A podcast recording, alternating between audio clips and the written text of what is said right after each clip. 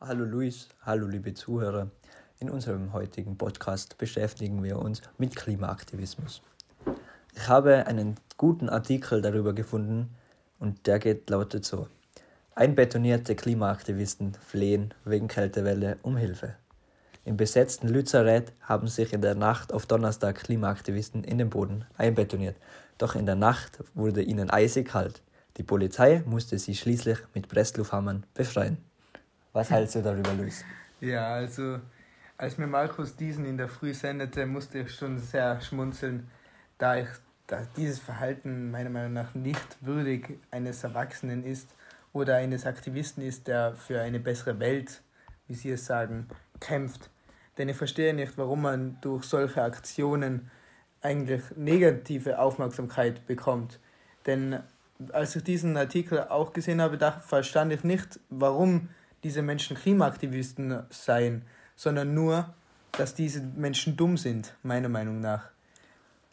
Ich glaube, mit den ganzen auf die Straße kleben oder wie jetzt in diesem Artikel in die Straße einbetonieren, wird das ganze Klimaaktivisten-Thema ins Lächerliche gezogen.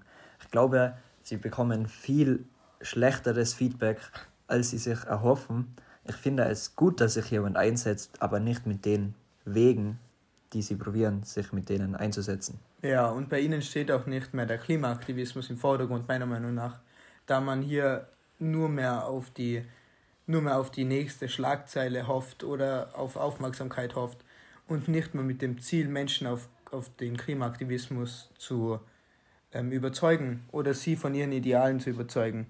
Wie auch zum Beispiel in Frankreich gerade mal passiert ist, dass Menschen im Louvre waren und einen Van Gogh mit Tomatensuppe beschüttet haben. Das verstehe ich auch nicht. So, warum macht man das? Es ergibt gar keinen Sinn. War Van Gogh ein Klimasündiger? Hatte er einen V8 Porsche? Nein. Und deshalb verstehe ich dies nicht. Also ich habe jetzt an deiner Stimme schon erkannt, dass es dich natürlich auch aggressiv macht, wie ich glaube viele Leute. Und ich glaube auch, das ist ein Beispiel, das ich jetzt anbringe, haben auch viele Leute gehört. Und zwar, dass wegen einem, der sich auf die Straße geklebt hat, ein Krankenwagen stoppen musste und deswegen der Patient gestorben ist. Ich glaube, das kann man doch nicht mit seinem Gewissen vereinbaren, dass man einfach indirekt einen Menschen umgebracht hat. Ja, und ich verstehe auch nicht, warum man zu solchen Wegen greifen muss. Denn warum sperrt man denn eine Straße ab, die Menschen müssen sowieso zur Arbeit und morgen werden sie auch wieder zur Arbeit fahren. Es ist nicht so, dass wenn, wenn sie sich auf die Straße kleben, dass alle Menschen ihren, ihr Auto verschrotten lassen und nur mit dem Rad fahren. Denn das würde auch nicht funktionieren, denn die Radwege wären dann schon wieder viel zu wenig. Und jeder Mensch, also viele Menschen brauchen ein Auto, da die Arbeit einfach länger weg ist oder es einfach angenehm ist. Und diese Menschen sollte dieser Komfort auch bleiben. Denn viele wissen auch ja so schon, dass dies vielleicht nicht der beste Weg für das Klima ist. Aber wenn sie keinen Weg darum rumführen, weiß ich nicht, warum dies ein Problem sein sollte.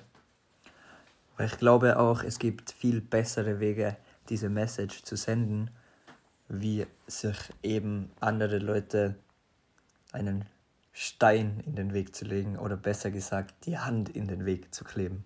Ja, und ich finde auch, dass diese Menschen brauchen ja die Auf oder wollen ja auch die Aufmerksamkeit der der Öffentlichkeit. Und so bekommen sie aber keine positive Aufmerksamkeit, sondern nur negative.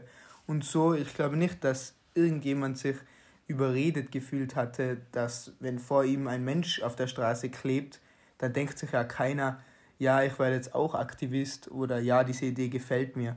So, wenn ich fahre jetzt noch kein Auto, da ich noch keinen Führerschein habe, aber wenn ich jetzt im Auto sitzen würde und vor mir klebt jemand, dann würde ich mir nur denken, wann geht der endlich weg, dass ich weiterfahren kann. Denn ich, ich habe ja auch irgendwo zu sein oder will auch irgendwo hin, denn sonst wäre ich ja nicht ins Auto gestiegen.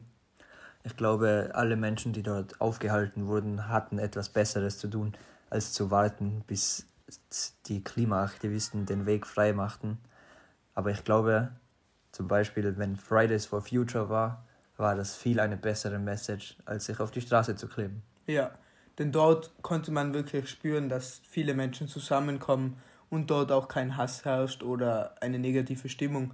Denn dort ist man einfach als Gruppe zusammen auf die Straße gegangen, ohne zu randalieren oder ohne fremdes gut zu ähm, beschmieren oder zu zerstören. Man wollte einfach nur aufmerksam machen auf die schlechten und negativen Sachen, die unser, uns, unsere Regierung oder die EU oder die Vereinigten Staaten so anstellen und vielleicht auch etwas ändern zu können. So, Markus, machst du irgendwas gegen den Klimawandel? Also, ich versuche auf jeden Fall meinen Plastikverbrauch zu reduzieren.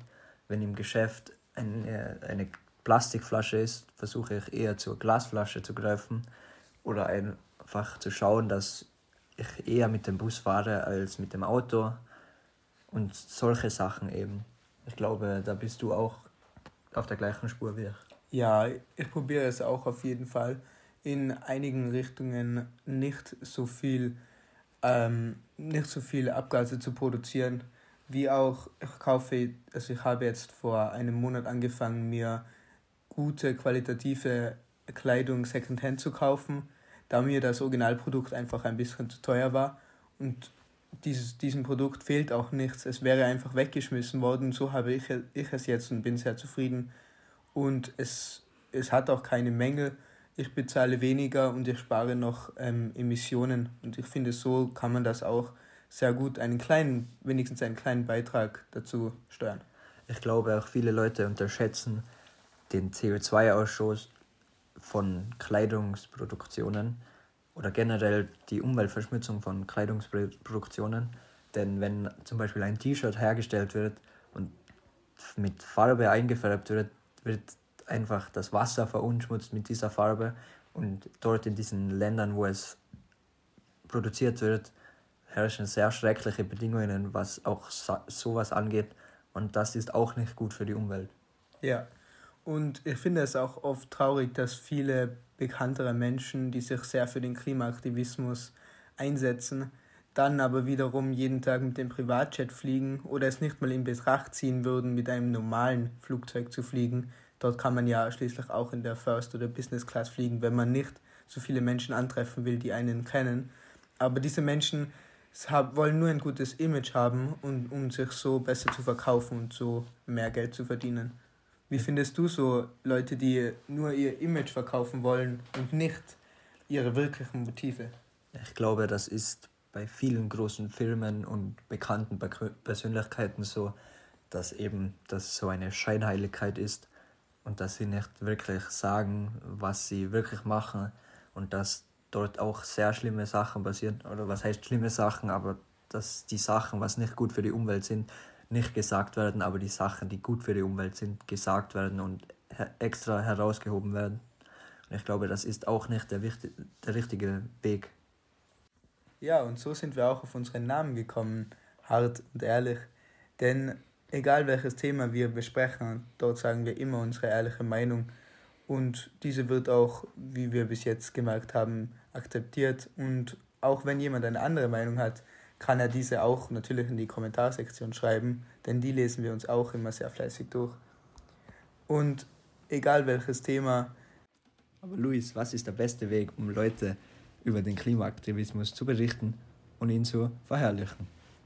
Ja, ich finde, man sollte einfach offen darüber berichten, was wirklich stimmt und auch zum Beispiel, was immer mich sehr erschreckt, ist, dass, der, dass bei der Antarktis der ganze Schnee und die ganzen Gletscher und Eisberge langsam aber sicher wegschmelzen. Und auch, dass einfach solche Bilder gezeigt werden und auch, dass es zum Beispiel in anderen Regionen immer heißer wird und diese kein Wasser mehr haben. Einfach ein bisschen den Leuten vor Augen halten, dass es nicht jedem so gut geht wie uns bis jetzt noch und dass auch das uns ähm, passieren kann, wenn das Klima sich immer, immer weiter so verändert, wie man zum Beispiel in der jetzigen Ski-Saison ähm, gesehen hat, dass oft einfach die Pisten gar nicht mehr weiß waren oder auch oft einfach das Gras auf der Piste schon zu sehen war. Und dies hat ja auch oft sehr viele Touristen und auch mich erschrocken, da man immer vom weißen Schneetraum in Österreich denkt. Ich glaube, das hat auf jeden Fall viele Augen geöffnet und es macht auch, um ehrlich zu sein, keinen Spaß mehr, Skifahren zu gehen, wenn keine weiße Landschaft vorhanden ist.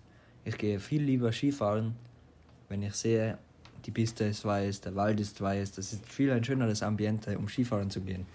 Aber ich glaube auch, es gibt so viele andere Auswirkungen, die man merkt, um einfach zu, sich selbst zu sagen, yo, wir müssen was machen, um einfach gegen den Klimaaktivismus zu streben.